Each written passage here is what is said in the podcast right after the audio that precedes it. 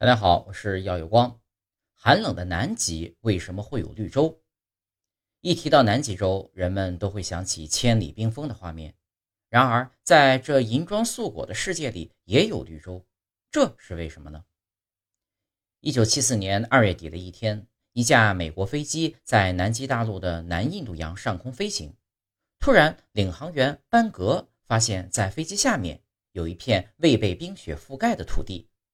高高的冰墙围绕着山谷，山谷中没有积雪的土地中间分布着一些流动着的湖泊，给这个白色的冰雪高原带来无限生机。这就是南极洲赫赫有名的班戈绿洲。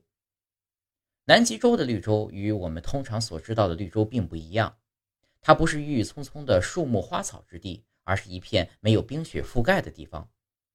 南极探险家、科学家。常年累月在冰天雪地的工作，早已习惯了触目之处全部是一片白色。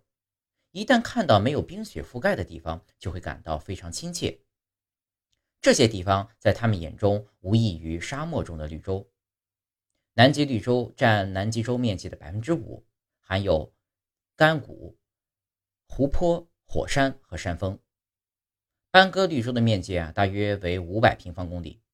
这里常年都刮着猛烈的风，吹起的沙石、雪粒把岩石表面雕球成了雕刻成了很多很小的窟窿，如同蜂窝一样铺在地面的路石表面呢，有一层光泽的暗棕色外壳，这是溶解在水中的盐类在岩石表面慢慢凝聚起来的结果。在这个绿洲中有一些沙丘，沙丘间的谷地有的干燥，有的积水成湖。在那些干燥的秋间地、低地或者是沙丘的斜坡上呢，还结成一层白色的盐霜，就像刚刚下过一场小雪一样。这些盐霜和湖中的咸水没有相当长的时间是无法形成的。